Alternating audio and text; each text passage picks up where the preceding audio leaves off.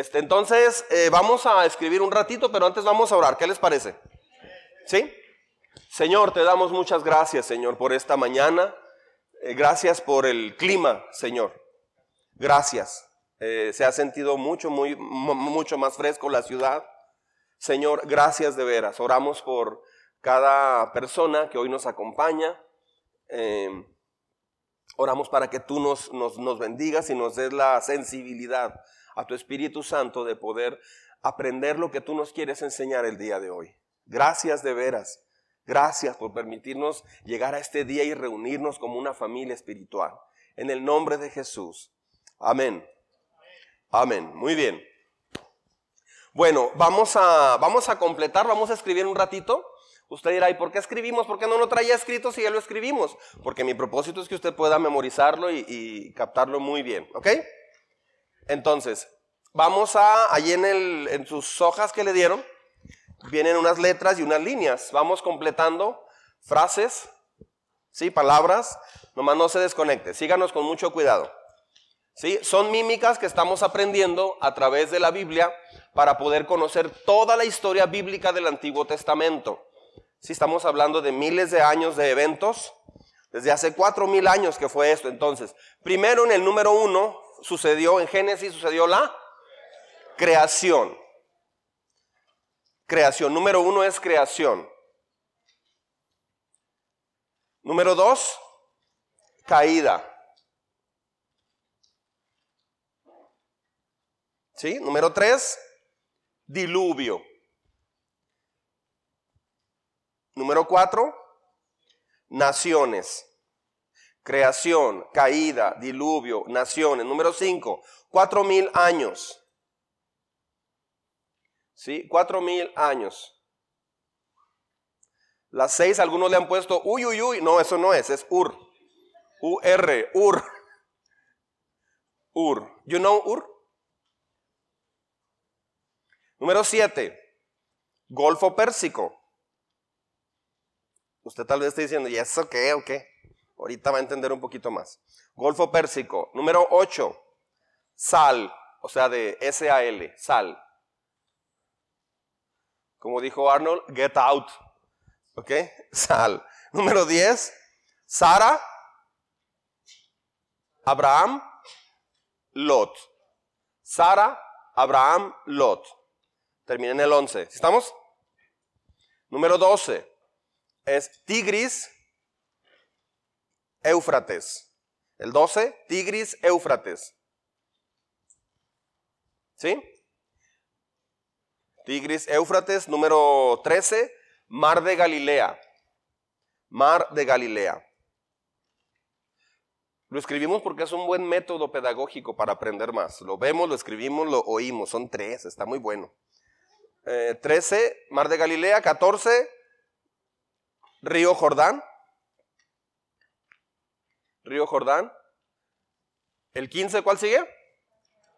Mar Muerto. Un amigo le decía en el Mar Muerto. Nunca daba nada. No se crea. Mar Muerto. Número 16. ¿Qué sigue? Mediterráneo. Mediterráneo. Número 17, Israel. 18, Ismael, Isaac. Ismael, Isaac. Hasta ahí conmigo. Hasta ahí conmigo ahí sentados. ¿Listos? Va. Creación, caída, diluvio, naciones, cuatro mil años. Ur, Golfo Pérsico, Sal, Sara, Abraham, Lot, Tigris, Éufrates, Mar de Galilea, Río Jordán, Mar Muerto, Mediterráneo, Israel, Ismael, Isaac. Bien. Seguimos a 18. Sigue la 19. Esaú, y Jacob. Hoy andan muchos Jacobs. Andan muchos rasurados el día de hoy. Esaú y Jacob eran dos hermanos. Esaú tenía mucho vello y Jacob era lampiño. ¿Los rasurados dicen amén? 20. José. ¿Sí? José, Egipto. 20. 21. Judíos, Egipto. ¿Estamos? ¿Me está siguiendo? Muy bien. El 22, 400 años. 400 años, el 23, esclavitud, E de esclavitud. 24, Moisés. Moisés 24. 25, ¿qué dijo Moisés? Deja ir a mi pueblo. ¿Perdón? Ajá, yo pensé que me he equivocado, ¿no? ¿Cómo no? Deja ir a mi pueblo. Y Faraón, me asustaron. Y Faraón en el 26 dijo, no.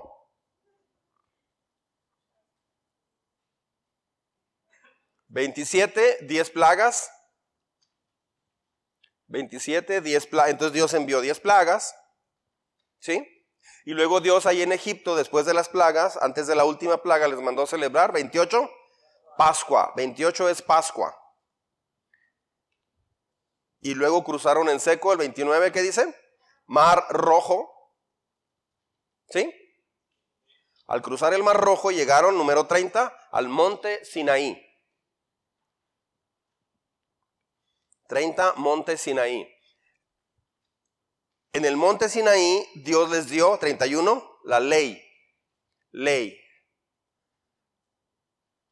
Número 32, tabernáculo. Ahí les dio los planos del tabernáculo también. Y ahí fueron nombrados, se explicó acerca de los levitas y sacerdotes.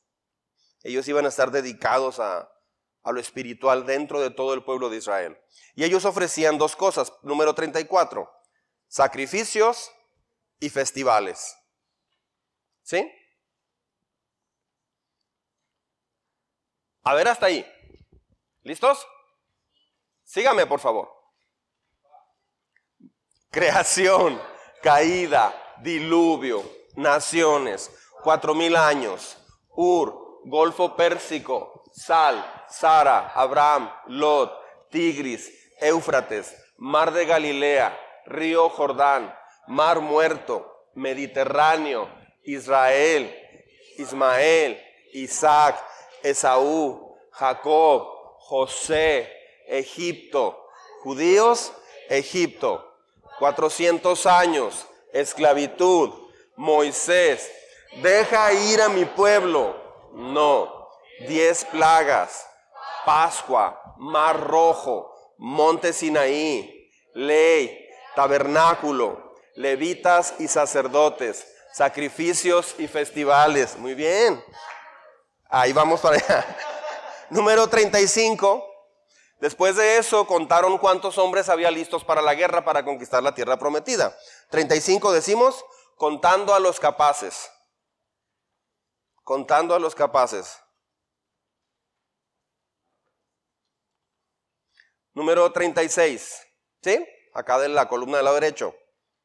Llegaron a un lugar que se llamaba 36 Acades Oasis. Número, ¿sí? Acades Oasis. Número 37. Enviaron a dos espías. Entonces decimos los 12 espiando. 37. Los 12 espiando. No les hicieron caso y toda esa generación durante 39 años murió en el desierto. Por eso decimos en el 38. El pueblo peregrinando muere. El pueblo peregrinando muere.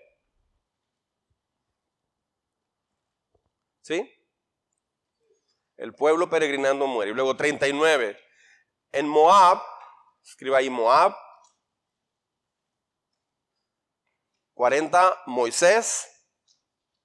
O sea, en Moab a Moisés, número 41, segunda ley. O sea, Dios le dio la segunda ley.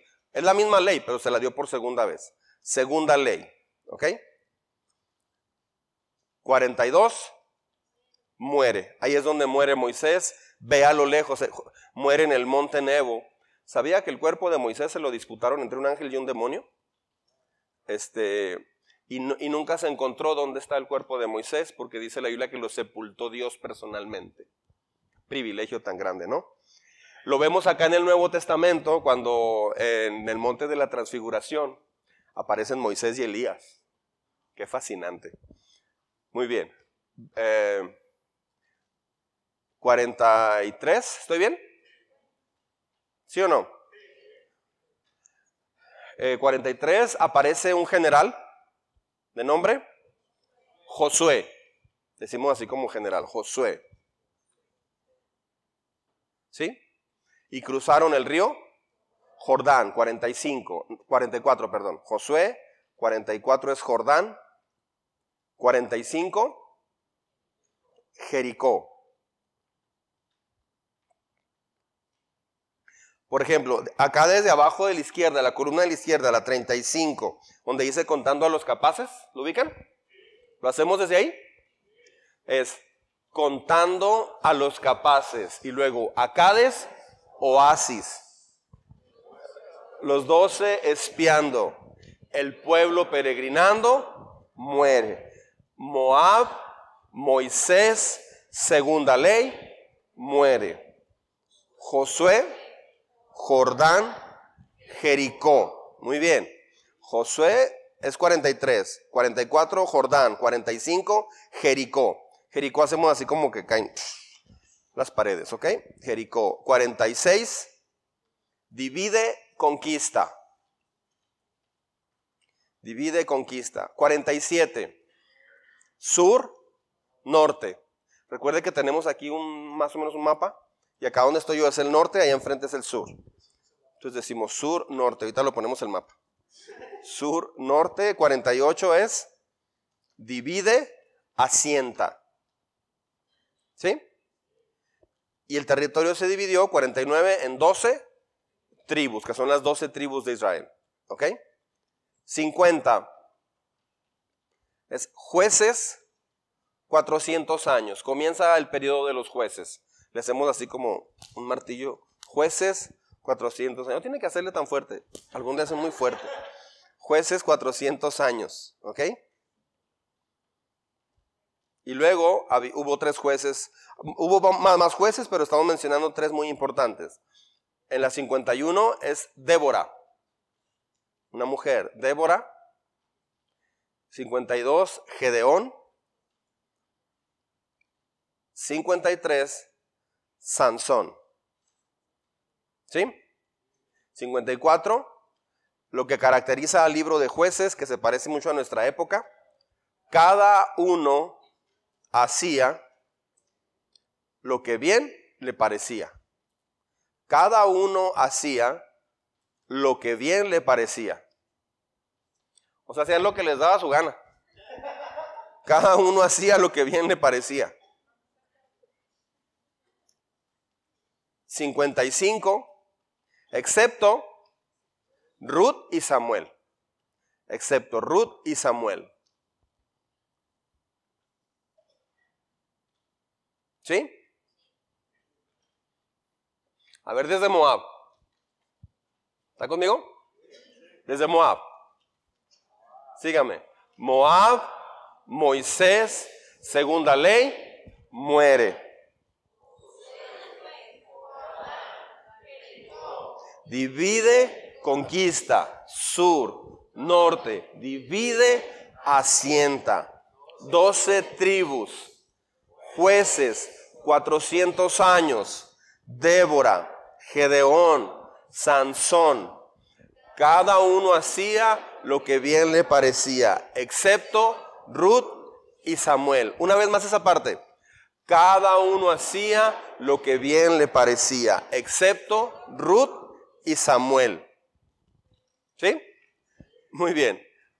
55. Ah, Por eso digo, 56. Reino Unido. 120 años.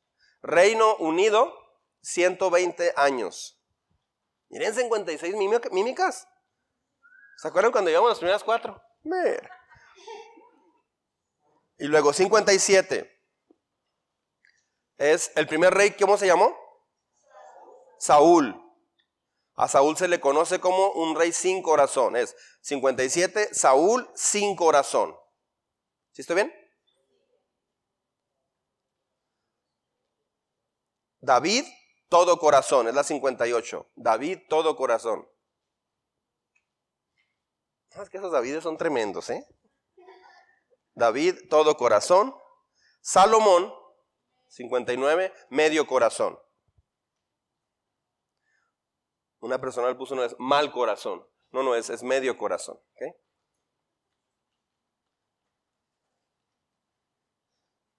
¿Sí? A ver, vamos a hacerlo desde, uh, desde Moab. ¿Sale? Hasta allí. Moab, Moisés, segunda ley, muere. Josué, Jordán, Jericó, divide, conquista. Sur, norte, divide, asienta. Doce tribus, jueces, cuatrocientos años. Débora, Gedeón, Sansón, cada uno hacía lo que bien le parecía, excepto Ruth y Samuel. Reino unido, 120 años. Saúl, sin corazón. David, todo corazón. Salomón, medio corazón. ¿Sí estamos? Muy bien, los que se están incorporando están así como que, híjole, no tengo mucha idea de lo que está haciendo, ¿verdad? Pero bueno, ahí vamos. Ok, vamos a practicar, póngase de pie. Vamos a hacerlo todo completo hasta donde estamos.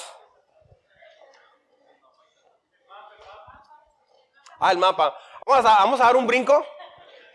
Sí, es que no tenemos el mapa, ¿verdad? Hay, que ponerlo. ¿Me ayudan con el PowerPoint, chicos? Hay que prender el de este primero. La, la 4, Pedro, porfis, sesión 4. Este, Y antes de seguir, ¿por qué no le damos un aplauso a los de cabina? Que,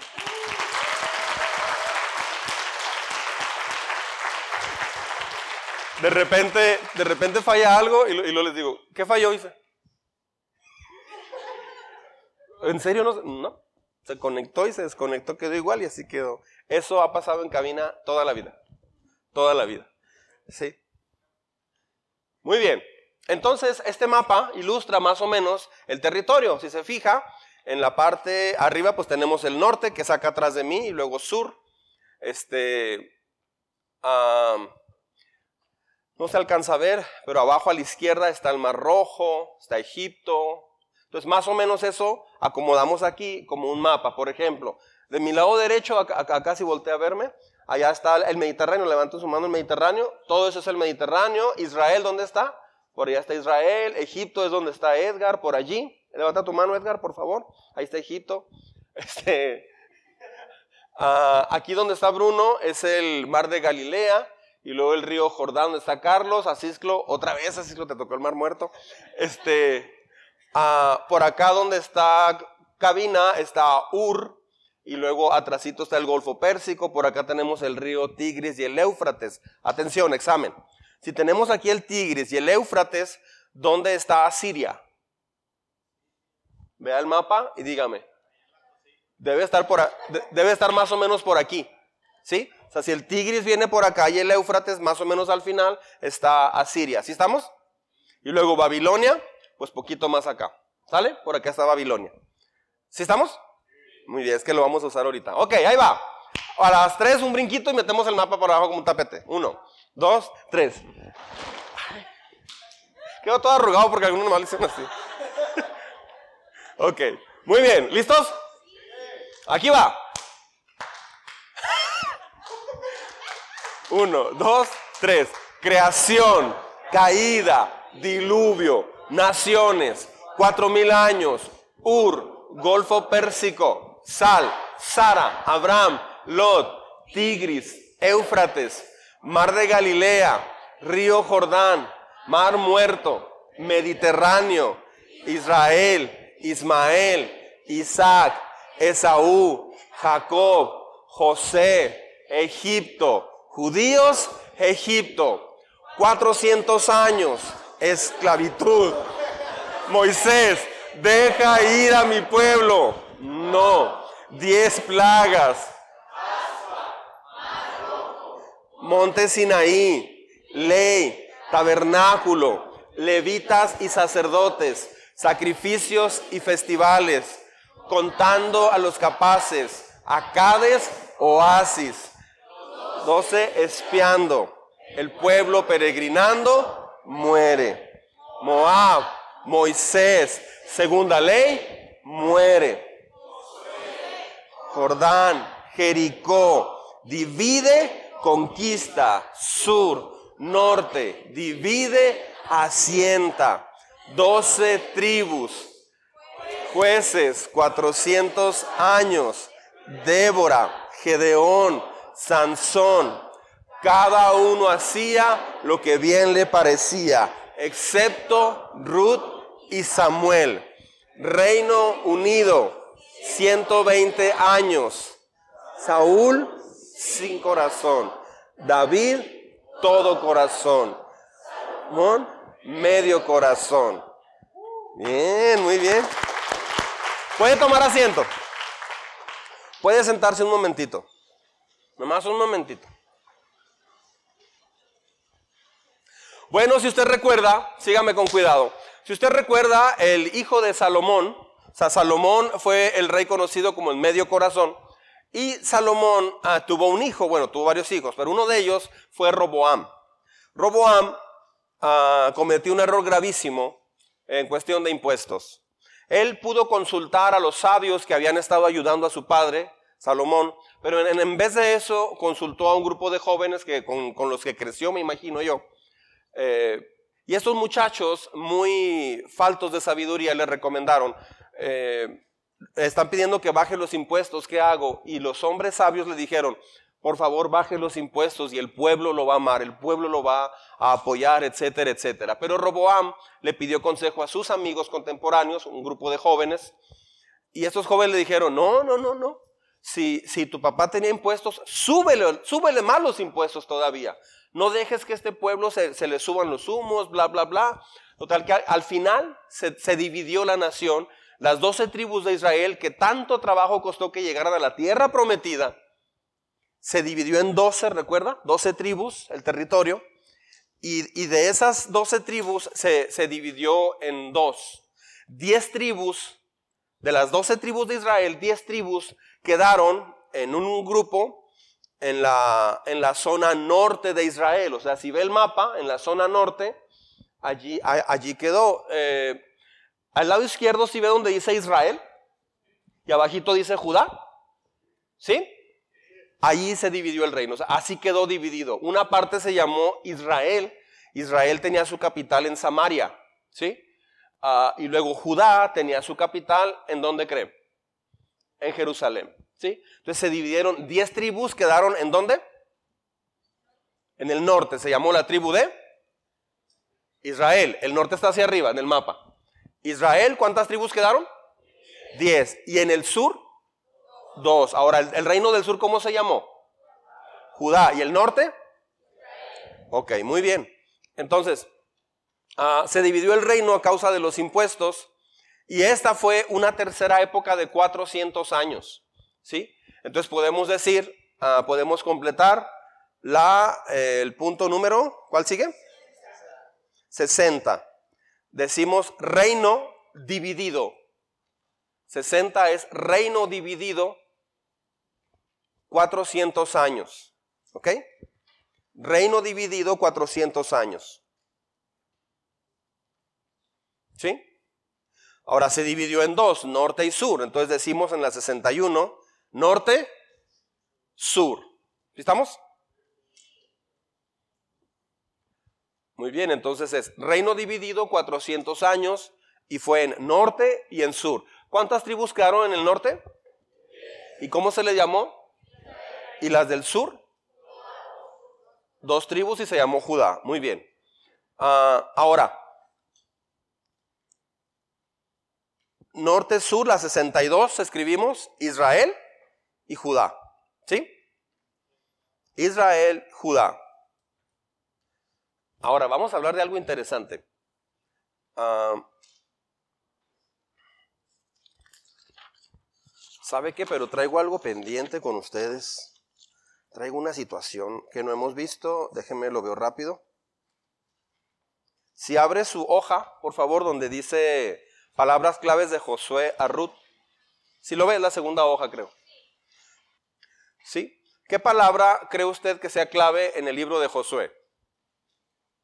¿Recuerda que Josué era un qué? Era un general. ¿Qué hicieron?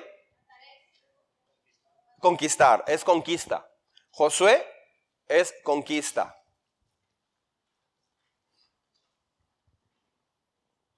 Y luego, recuerdan que vimos la semana pasada o la antepasada, creo que la pasada fue, los ciclos que pasa el libro de jueces, ¿no? Los jueces, una característica son los ciclos. Escríbanle allí, ciclos.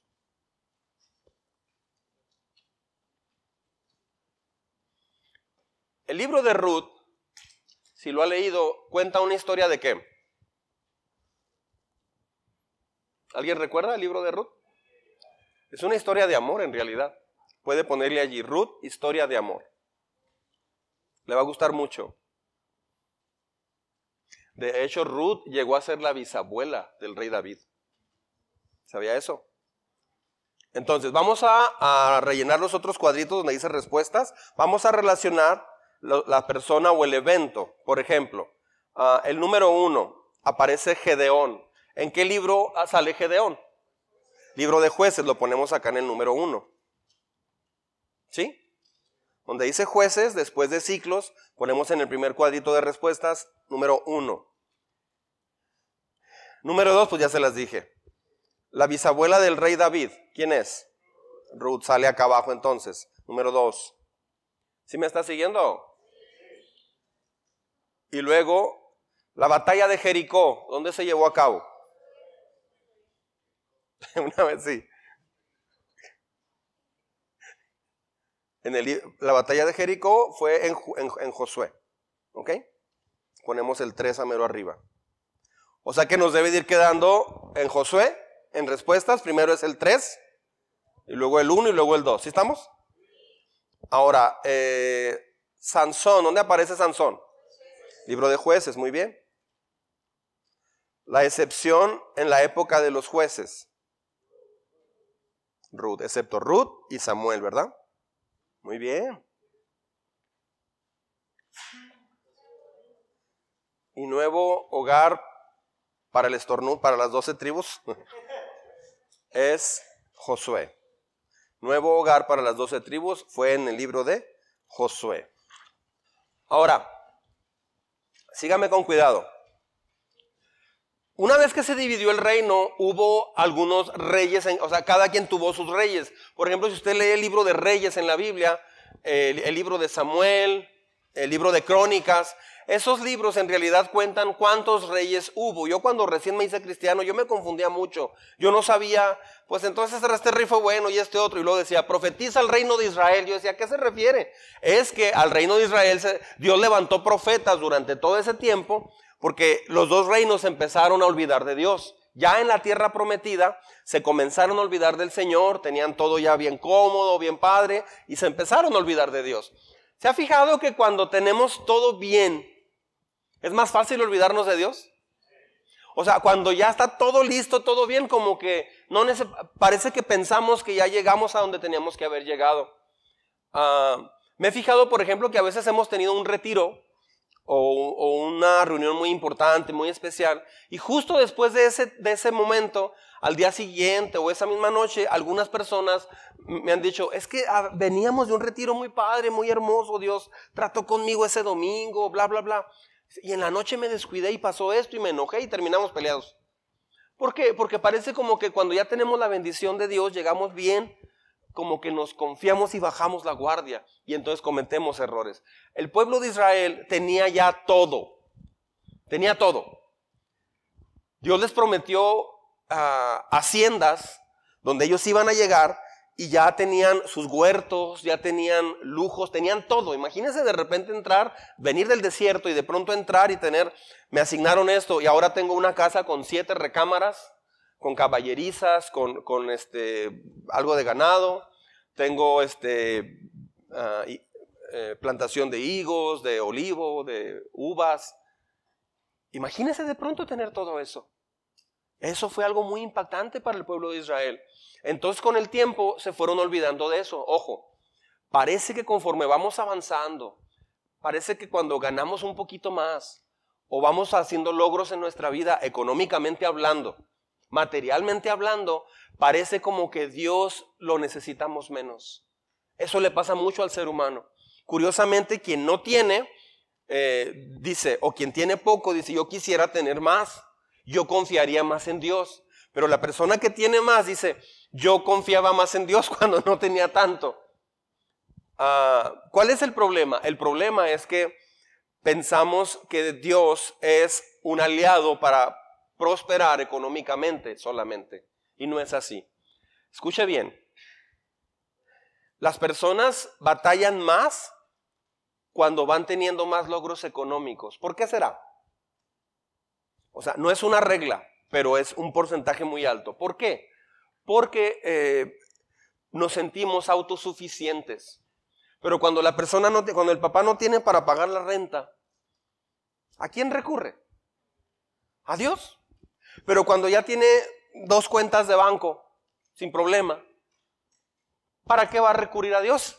O sea, él pensó, él piensa que a Dios se le busca y se recurre a él porque no hay para pagar la renta. Pero una vez que ya se tiene eso, no, pues, este, pues sácalo de esta cuenta, no hay problema. Ya no tuvo ese momento con Dios. Cuando no tiene transporte, pide a Dios que le dé un transporte. Pero cuando llega el transporte, muchas veces ni siquiera lo usa para ir a la iglesia, ni aún teniendo un buen transporte. ¿Por qué pasa eso? Porque es el ser humano. Batallamos en eso. Así es que una enseñanza muy importante es honrar, dice Proverbios 3.9, honra al Señor con tus bienes. Cuando Dios te ayuda a crecer en tu vida económica, es para bendecir a otras personas. Es para bendecir el reino de Dios, es para crecer en Dios, no es para subir de nivel de vida solamente. ¿Es pecado subir de, nivel de vida? No, el otro día, hace unos, días, fuimos a la casa de Jorge Batres y este, me dio mucho gusto cómo tiene su casa. Está bien padre y quiere hacer un jacuzzi. Vamos al jacuzzi de Jorge. Este, o sea, qué padre, me gustó mucho, tiene un techo, tiene, invita a una carne asada a ese patio. Está muy padre, qué bonito que podemos prosperar, qué bonito. Me da mucho gusto cuando la gente, eh, Giovanni y, Eli este, comentaron que habían comprado una casa. Qué bendición, qué bendición. Y luego para inaugurarla nos van a llevar a todos a Mazatlán. Son cosas muy bonitas que pasan, hermanos. Este, la risa nerviosa de los dos. Ay, pastor.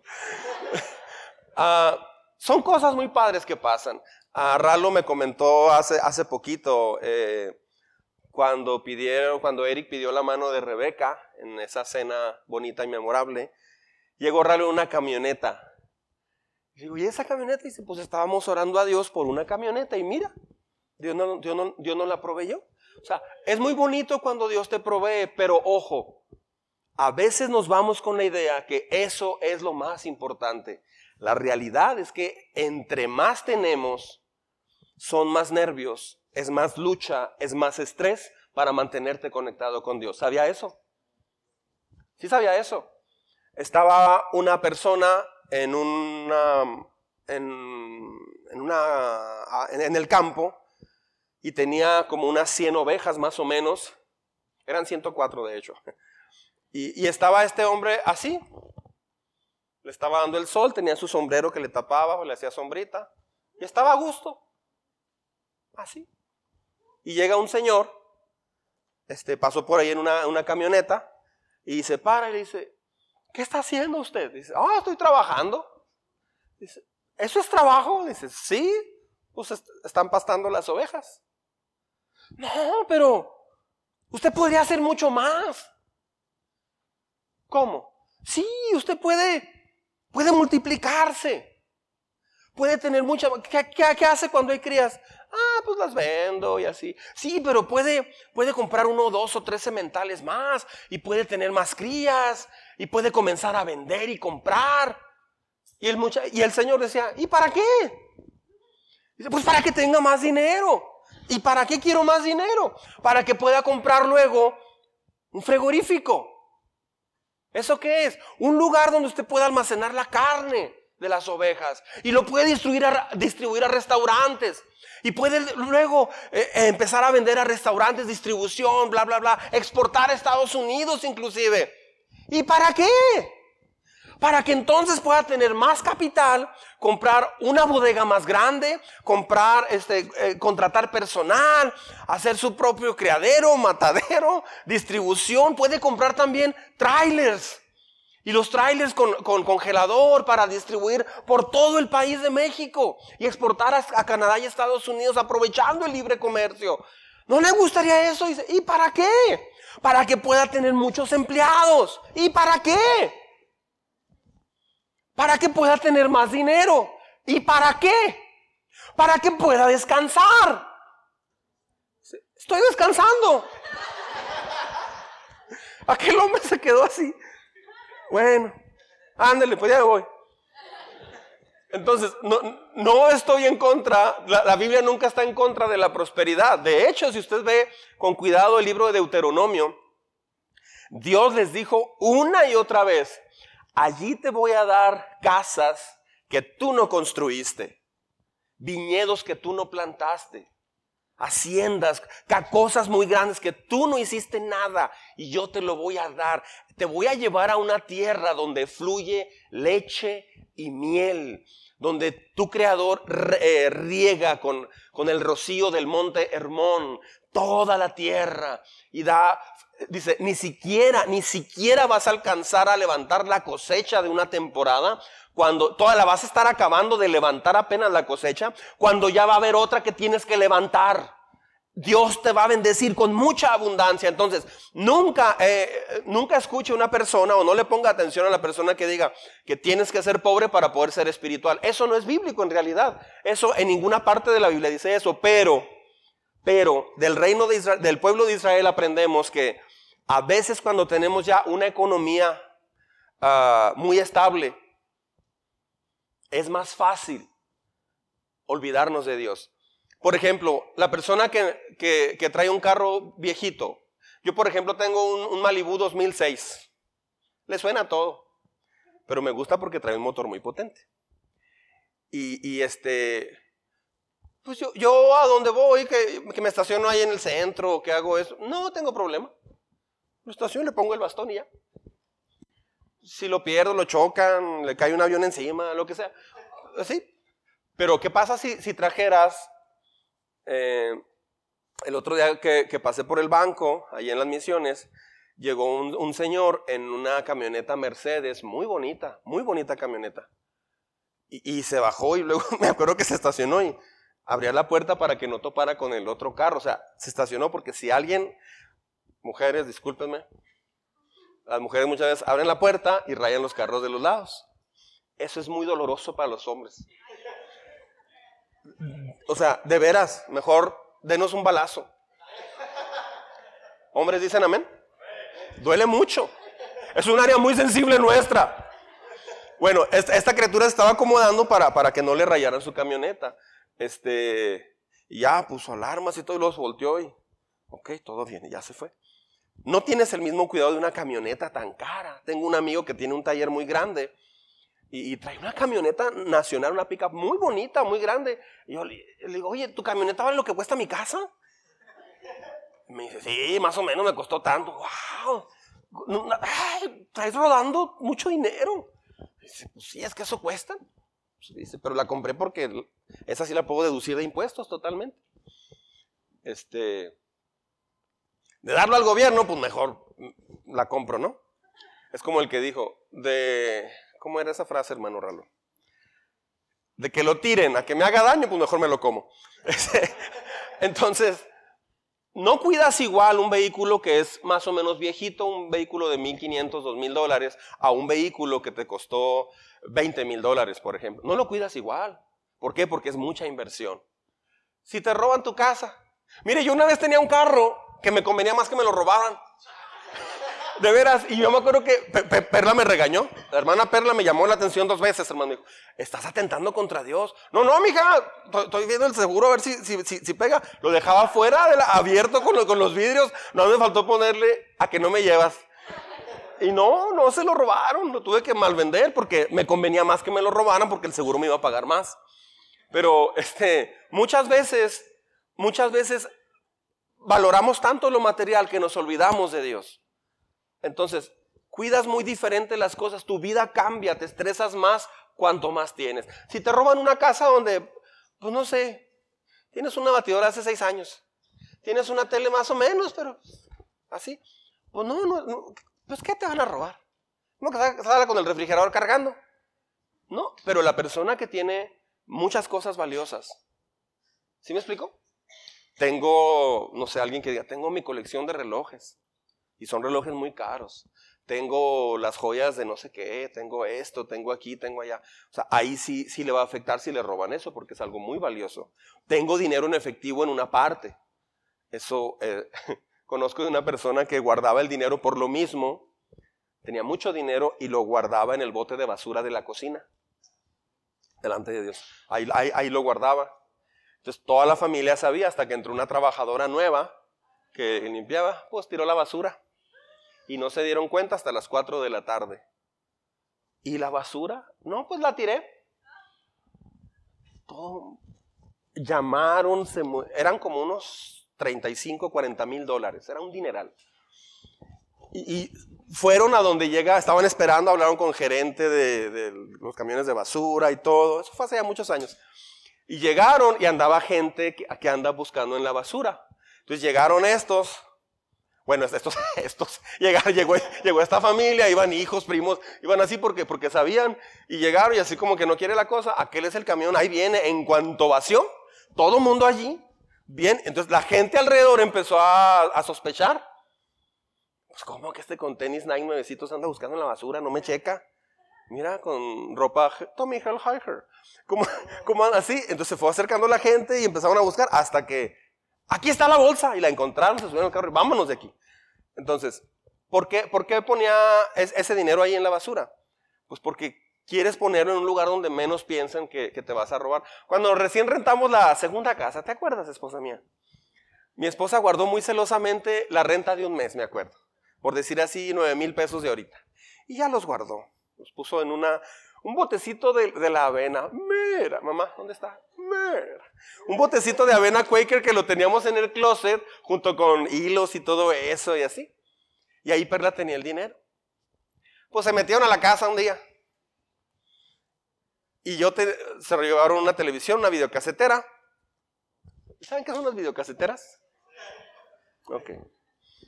Eh, y justo yo tenía una mochila color guinda, de piel muy bonita, que no era mía.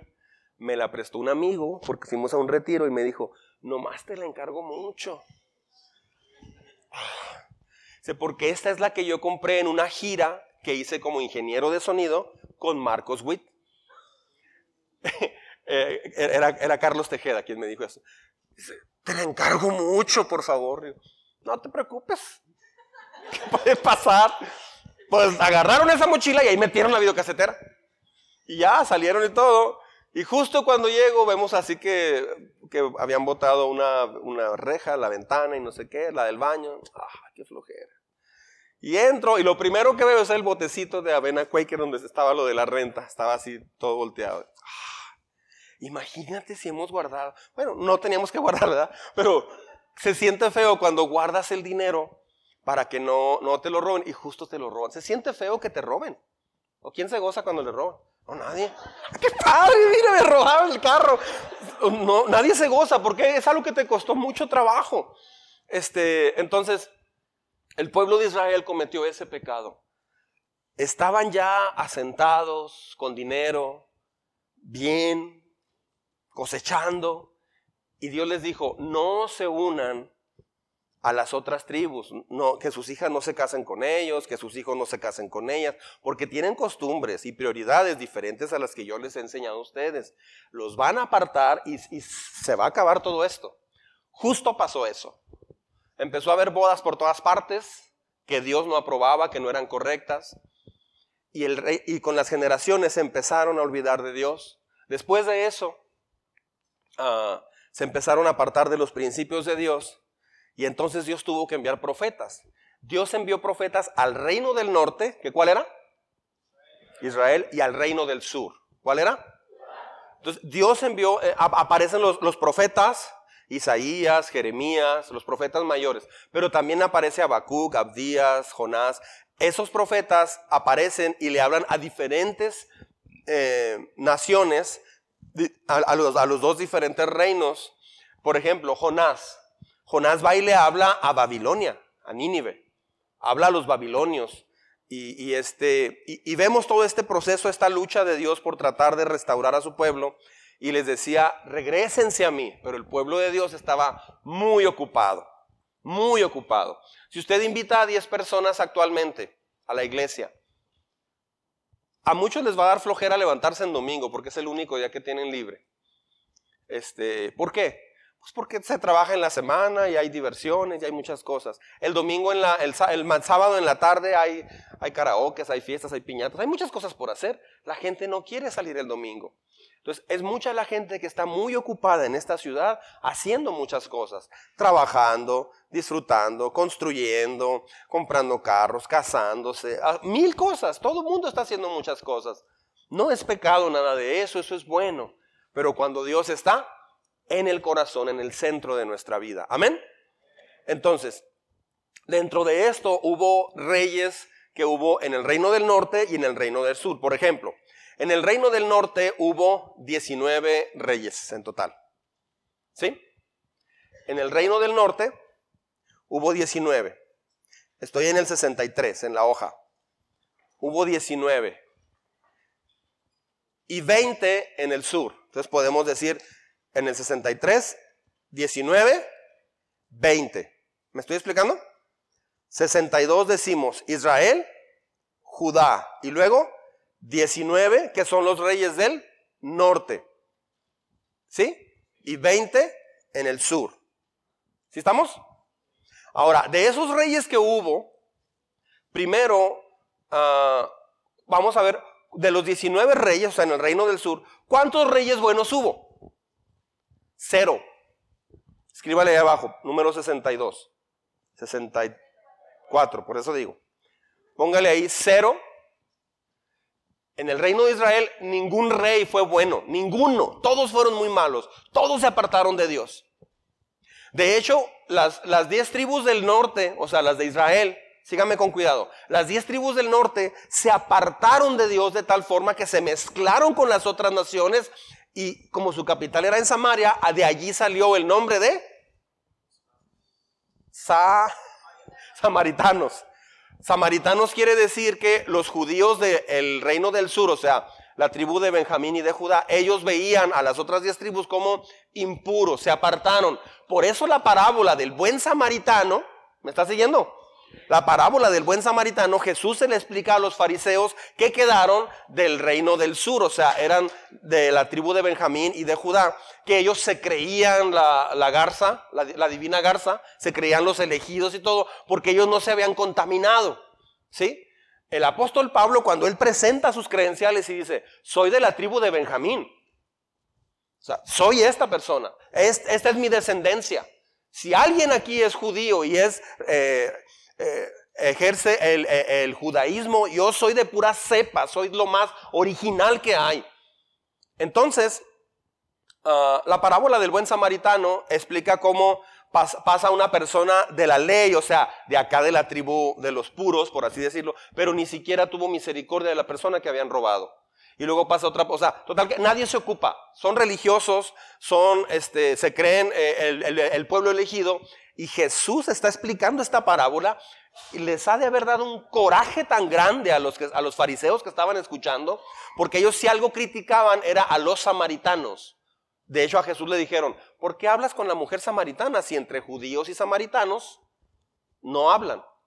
Jesús le, estaba explicando la ceguera que tenían los israelitas puros, supuestamente, los, los, los del reino de Judá, Le está explicando, misericordia quiero y no sacrificio. Total que esas diez tribus en realidad desaparecieron porque se mezclaron con todas las otras tribus y Dios les había advertido eso. Solo quedaron entonces la tribu de Benjamín y de Judá en el reino del sur y ellos sí no se contaminaron ni se, ni se mezclaron con los demás.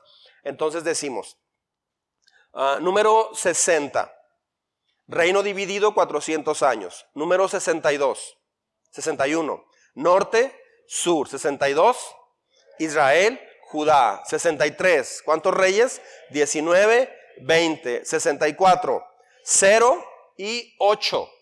O sea, en el reino del sur de Judá, ahí sí hubo ocho reyes buenos. ¿Sí estamos? Entonces decimos así. Reino dividido, ponemos las manos como así como abiertas. En lugar de así, Reino Unido, ¿no? ¿Me está viendo? Reino Unido, decimos ahora, reino dividido, 400 años. Otra vez, reino dividido, 400 años. Y luego decimos norte, sur, Israel, Judá. Otra vez. Reino dividido, 400 años. Norte, sur, Israel, Judá. ¿Cuántos reyes? 19, 20, 0, 8. Otra vez. 19 son los reyes del norte. 20 los del sur, cero reyes buenos contra ocho reyes buenos de Judá. ¿Sí estamos? Otra vez, reino dividido, 400 años, norte, sur, Israel, Judá, 19, 20, 0, 8. ¿Sí estamos? Muy bien. Después de eso, entonces, los, los profetas que Dios fue enviando, todos los profetas desde Isaías hasta Malaquías, fíjese bien, ¿eh? toda esa parte de los profetas fue cuando el pueblo de Israel se estaba dividiendo y Dios les dijo, si no se vuelven a mí, les va a pasar lo mismo que las tribus que estaban aquí. Vuélvanse a mí, yo los traje con un plan misionero mundial. Ustedes están quebrando ese plan, vuélvanse a mí. No hicieron caso. Entonces, ah, Dios envió profetas, ¿sí? Durante esos años los profetas hablaron la profecía de Dios. Entonces, ponemos nuestra mano así y decimos, los profetas hablan. Los profetas hablan. No le hacemos con la mano así, nomás así. Los profetas hablan. Y luego, ¿qué es lo que ellos decían? Aquí va. ¿Estoy en cuál? La 65. La 66. O me sirven a mí o los saco de aquí. Ese fue el mensaje determinante de Dios. O me sirven a mí o los saco de aquí. O sea, no somos indispensables. Y así como Dios sacó a alguien para que entrara a su pueblo, también puede sacarte a ti. Dice, o me sirven a mí o los saco de aquí. Y ahí le hacemos así. Los profetas hablan. O me sirven a mí o los saco de aquí. Otra vez.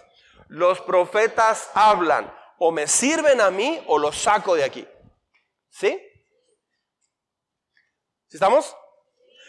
Las mamás lo hacen muy bien. O te vas. ¿Sí? Muy bien. Número 67. Bueno, vamos a repasar primero hasta ahí, ¿no? E-, esa última parte, si quieren. Desde, así sentados, desde Reino Unido, ¿les parece? A ver si nos sale. Reino Unido, 120 años. Saúl, sin corazón. David, todo corazón. Salomón, medio corazón. Reino dividido, 400 años.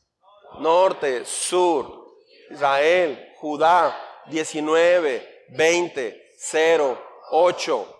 Los profetas hablan, o me sirven a mí o los saco de aquí. Una vez más, una vez más. Ah, desde Moab, desde Moab. Va. Moab, Moisés, segunda ley, muere. Josué, Jordán, Jericó, divide, conquista. Sur, norte, divide, asienta. Doce tribus, jueces, cuatrocientos años. Débora, Gedeón, Sansón. Cada uno hacía lo que bien le parecía, excepto Ruth y Samuel. Reino Unido, 120 años. Saúl, sin corazón. David, todo corazón. Salomón, medio corazón. 400 años.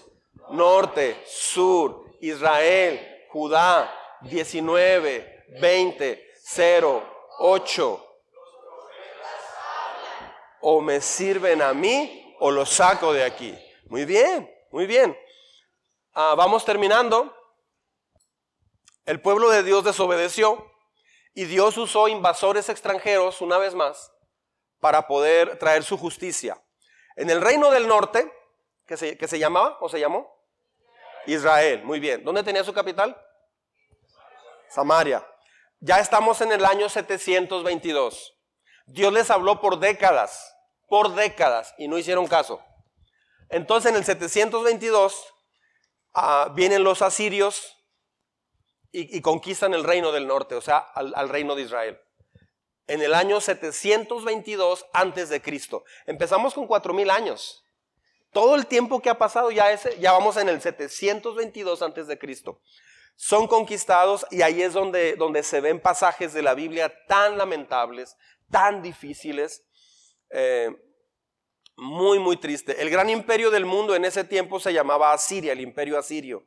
Este primer, eh, este imperio mató y dispersó a los cautivos, o sea, a, los, a las diez tribus los dispersó por completo por todas partes. ¿Sí? Ah, ellos eran, eran, eran, muy crueles, los asirios eran muy crueles. Ah,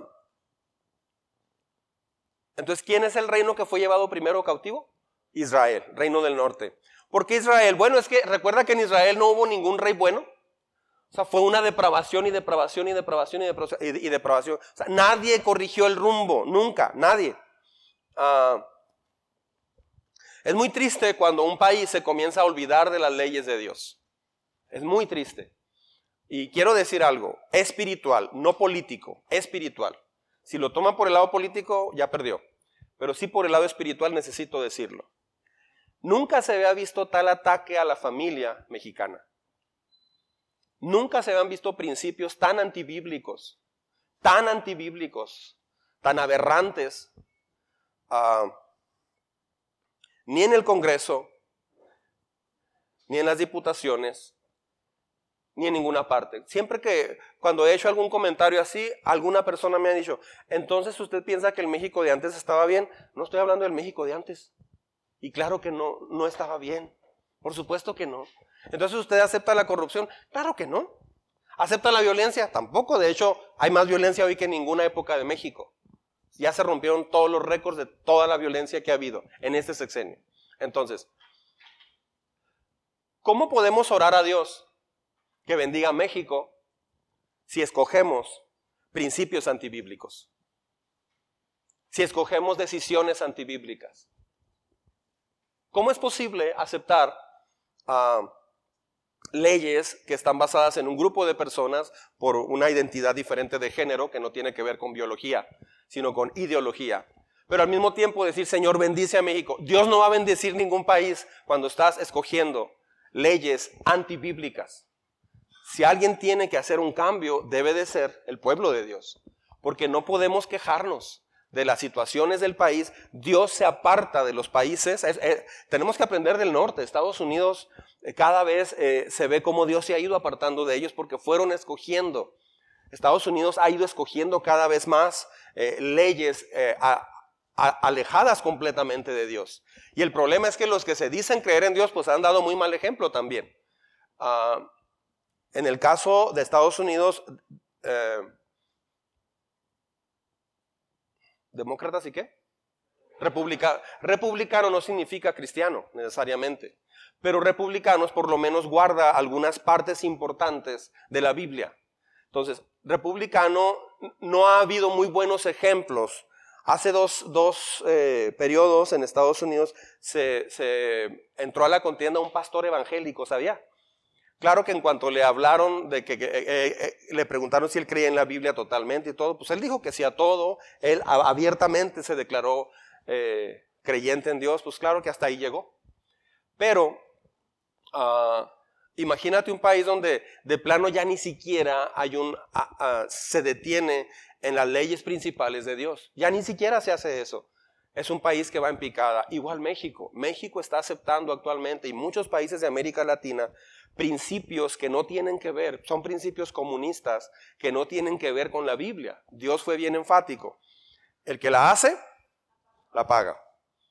El que no trabaja, que no coma. Son principios bíblicos muy claros. Ah, y, tenemos que ser muy sabios. Viene una época muy importante de elecciones. Usted decida por quién va a votar, pero yo necesito decirle eso. Ah, tiene que aprender a votar, tenemos que aprender a votar, no solo por cuestión eh, ideológica, política, sino ideológica, bíblica. ¿Me estoy explicando? Entonces, ore y hable con Dios, pregúntele a Dios, analice el carácter de la persona. Ahora usted me dirá, pues, entonces por quién vota uno? Pues sí, pero a veces me dijo una vez un, abogado que íbamos en una lancha, íbamos mi familia y yo, y se subió con nosotros un abogado. Allá, allá en, andábamos bien lejos.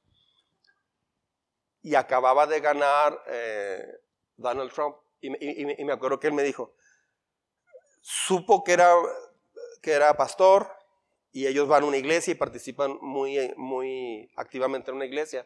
Y él dijo, tengo que aclarar algo contigo, pastor. O sea, ahí nos presentamos. No, en Estados Unidos no votamos por Donald Trump por coraje a los mexicanos, ¿eh? En realidad, ni porque estemos a favor de, más bien votamos en contra de Hillary Clinton. Dice, por eso ganó Donald Trump. Quiero aclararte eso. Digo, ah, yo no sabía eso. Entonces, uh, tenemos que orar por México pero tenemos también que decidir correctamente. Eh, es que no hay para dónde, pues no sé. hay, que orar, hay que orar. Amén. Muy bien. Entonces, no hicieron caso el pueblo de Israel, voy terminando, no hicieron caso y entonces se levantó el imperio asirio, entonces decimos, Asiria debe estar por acá arriba, acá donde estoy yo, podemos decir así, Asiria y luego Israel está allá, ¿verdad? Asiria, Israel y luego le hacemos así, dispersión. Ay, qué duro se oye. Otra vez. Asiria, Israel, dispersión. ¿Sí? A ver. ¿Cómo era? Reino dividido, 400 años. Norte, sur, Israel, Judá, 19, 20, 0, 8. Los profetas hablan, o me sirven a mí o los saco de aquí. Asiria, Israel, dispersión. Y luego, ya que estamos encarrilados, años después, más de un siglo y medio después, eh, estaba el imperio, el reino de Judá, y entonces se levantaron los babilonios. Babilonia estaría por aquí así, más o menos, en, cerca del Tigris y el Éufrates, por aquí estaría Babilonia. Decimos, Babilonia, ¿sí? ¿Recuerdan la serie del profeta Daniel que dimos el año pasado? Justo ahí, justo en esa etapa es donde entró la serie de, eh, que, dimos de Daniel. Entonces, Babilonia y allá está Judá. Judá lo, tomamos con las manos y decimos cautiverio, lo traemos a Babilonia. Otra vez, Babilonia, Judá, cautiverio, 70 años. Es más chiquito que 120. ¿Sí? Babilonia, Judá, cautiverio, 70 años. Y ahí terminamos el día de hoy. ¿Sí? ¿Sí se va entendiendo toda la historia? Me gusta mucho porque, o sea, he ido pausándome demasiado, pero me interesa mucho que quede un panorama muy bonito del Antiguo Testamento. ¿Se le antoja leer el Antiguo Testamento después de, ver esto? E, e, es fascinante, entonces métase, léalo, ¿ok? Muy bien, vamos a repasar esa última parte. Reino, reino dividido, ¿sí? Reino dividido, 400 años. Norte, sur, Tiempo, tiempo, tiempo. Está todo el mundo, pero bien desganado. Ah, despabilese poquito, ¿sí? Ahí va. Así sentados. ¿Sí? ¿Listos? Va. Reino dividido. 400 años. Israel, Judá, 19, 20, 0, 8. Los profetas hablan. O me sirven a mí o los saco de aquí. Asiria, Israel, dispersión. Babilonia, Judá, cautiverio. 70 años. ¿Sí? Ahora vamos a repasar, póngase de pie.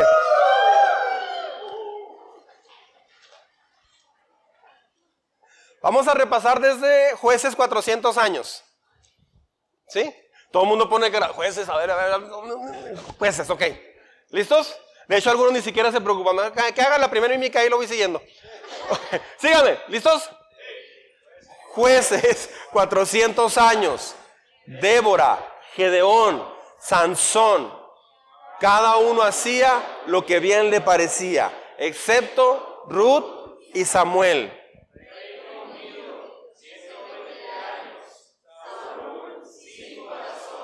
David, todo corazón. Salomón, medio corazón. Reino dividido, 400 años. Norte, sur, Israel, Judá, 19, 20, 0, 8. Los profetas hablan, o me sirven a mí o los saco de aquí. Asiria, Israel, dispersión. Babilonia, Judá, cautiverio. 70 años. Muy bien, muy bien. Vamos desde la creación. ¿Sí? Vamos desde la creación. ¿Ya se lo sabe hasta ahorita todo? Ok, ahí va. ¿Listos?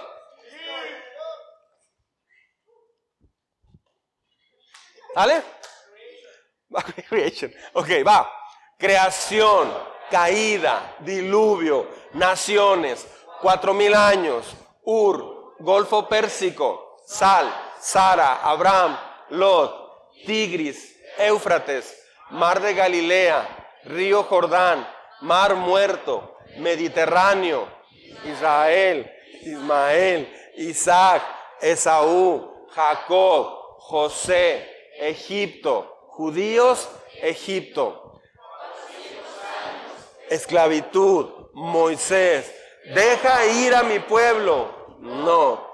Diez plagas, Pascua, Mar Rojo, Monte Sinaí, ley, tabernáculo, levitas y sacerdotes, sacrificios y festivales, contando los capaces, acades, oasis, doce espiando, pueblo peregrinando, muere. Moab, Moisés, segunda ley, muere. Josué, Jordán, Jericó, divide, conquista, sur, norte, divide, asienta. Doce tribus, jueces, cuatrocientos años, Débora, Gedeón, Sansón, cada uno hacía lo que bien le parecía, excepto Ruth y Samuel.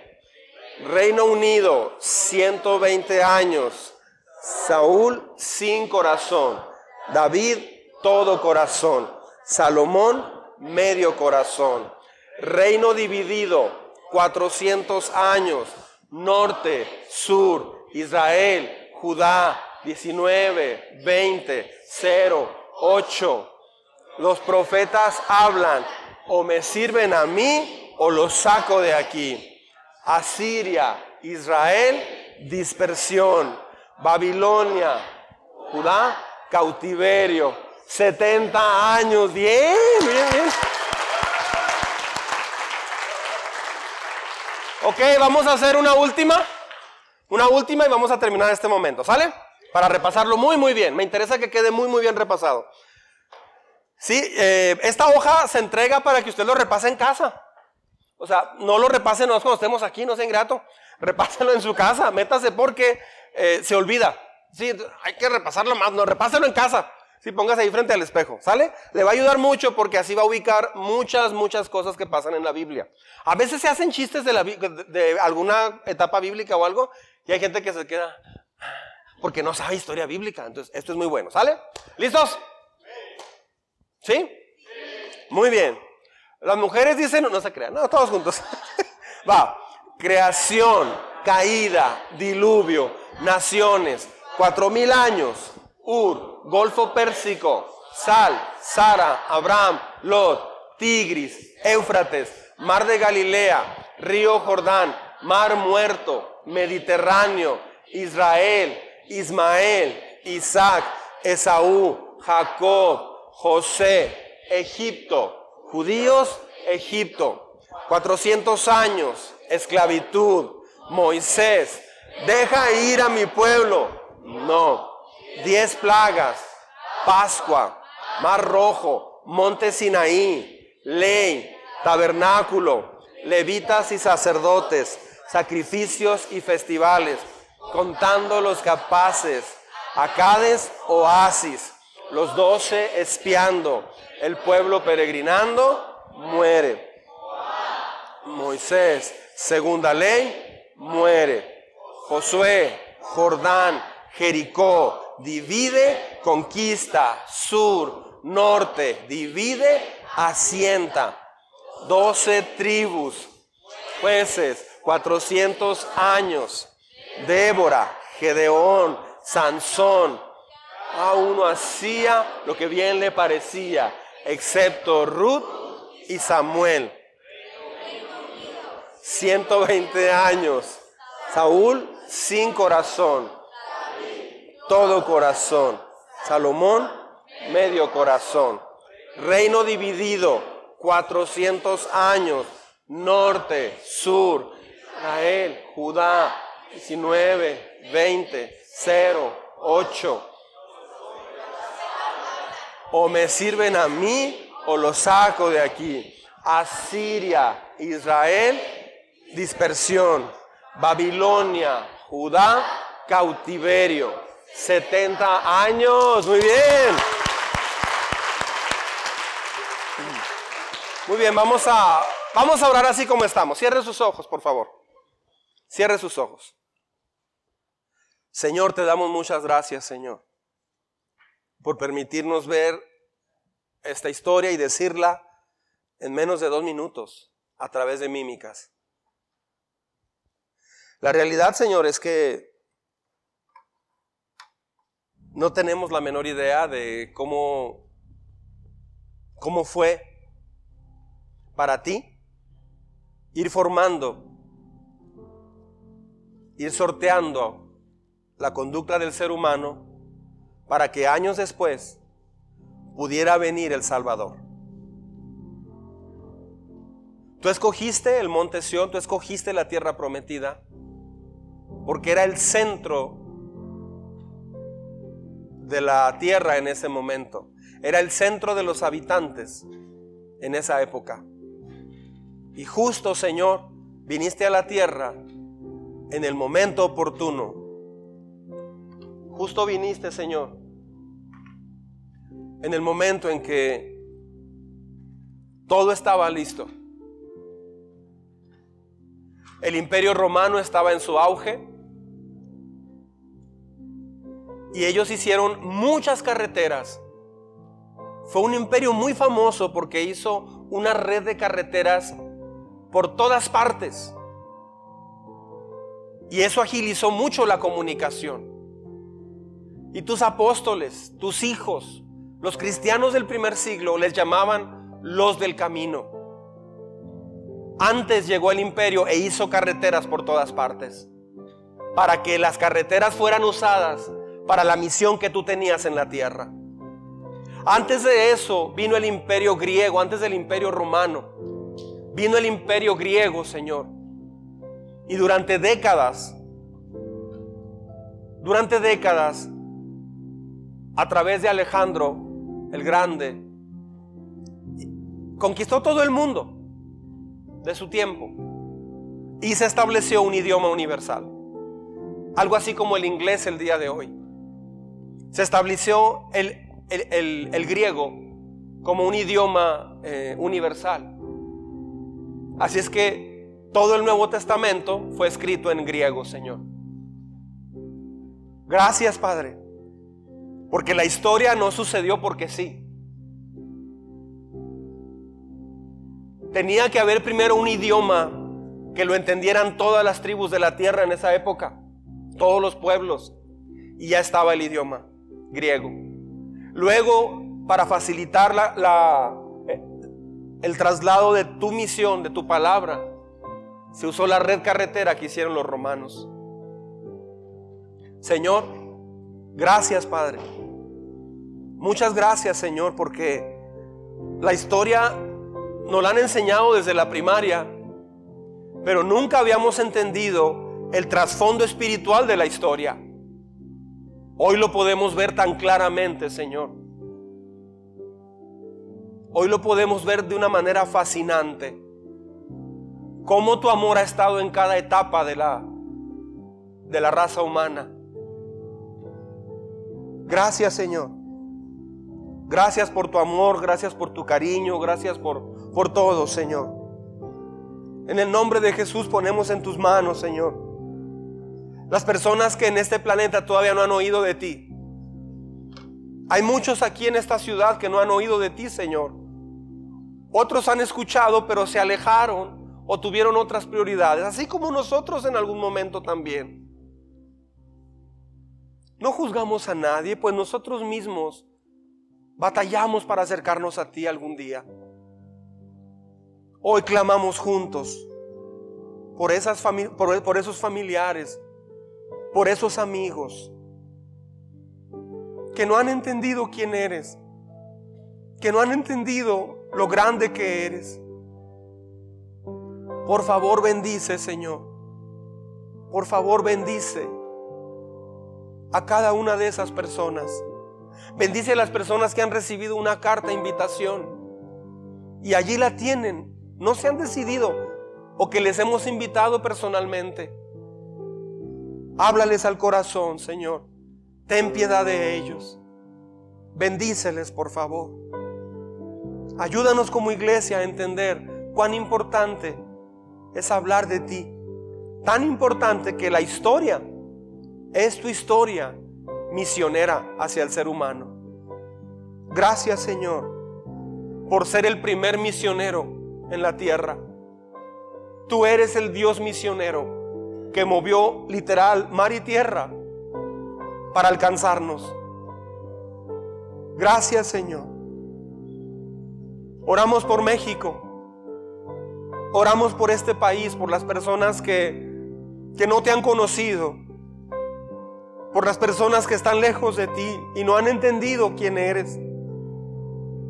Oramos, Señor, por cada mamá que está sola, luchando y batallando y no tiene una salida. Por lo menos no la alcanza a ver. Háblale, Señor. Usa a alguno de tus hijos en este país para hablarle. Ten piedad de este país, Señor lleno de tanta religión, pero tan lejos de ti. Ten piedad de México, Señor. Es uno de los países que más se le ha predicado. Ten piedad de nuestro país, Señor. Ten piedad de Estados Unidos. Ten piedad, Señor, de tu iglesia en Estados Unidos. Ten piedad de la iglesia en Centro y Sudamérica. Ten piedad de la iglesia en Canadá, Señor. Ten misericordia, Señor, de la iglesia en Europa. Parece que es la más fría, la gente más alejada de ti. Aviva tu obra, Señor, en España. Aviva tu obra en España, en Sevilla, en el norte de España. Ten piedad, Señor, de todo el Mediterráneo. Usa tu pueblo para que vayan a hablar con valor y con unción de lo alto. Apiádate, Señor, de todo Oriente, de Medio Oriente. Ten piedad de Rusia, de China, Señor. Apiádate de este planeta, Señor, por favor.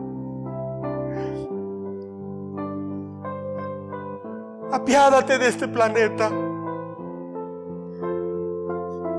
En el nombre de Jesús oramos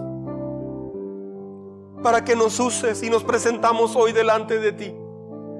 Cada uno, Señor, en lo personal nos presentamos delante de ti para pedirte que nos uses para hablar de lo que has hecho en nuestra vida. Todos tenemos muchas cosas personales en que ocuparnos y pedir y orar. Pero es tiempo de ocuparnos más de la más grande ocupación tuya. Es tiempo, Señor, de que como iglesia tengamos el mismo valor de urgencia que tú tienes por los que no te conocen.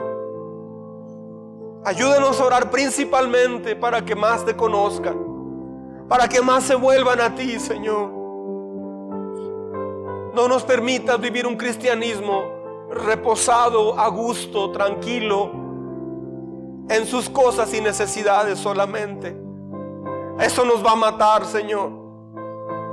Llévanos a un cristianismo ferviente, un cristianismo apasionado por los que no te conocen, un cristianismo que sabe mostrar misericordia por el que está dolido, sin juzgarle, sin criticarle, pero hablarle de quién eres, hablarles de tu amor y de tu poder en la vida de una persona.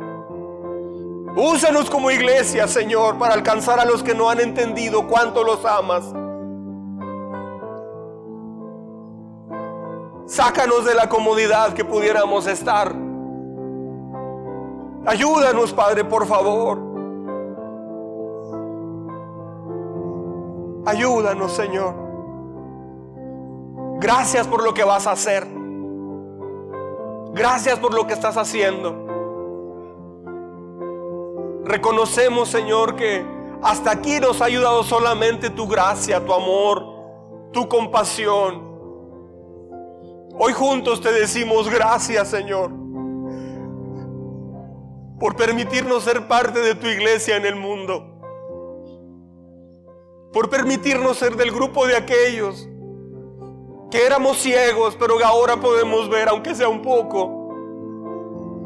Gracias por permitirnos ser parte de aquel grupo que te está esperando, Señor. Y que sabe que un día vendrás a la tierra por su iglesia. Gracias por permitirnos tener la certeza de que si morimos hoy estaremos en tu presencia. No por nuestras obras, no por lo santo que pudiéramos ser, entre comillas, sino por haber puesto nuestra confianza total en el Cordero de Dios que vino a este mundo a quitar el pecado. Gracias Señor, porque una y otra vez nos has buscado, nos has limpiado y nos has levantado. Gracias. Gracias Señor. En el nombre de Jesús oramos.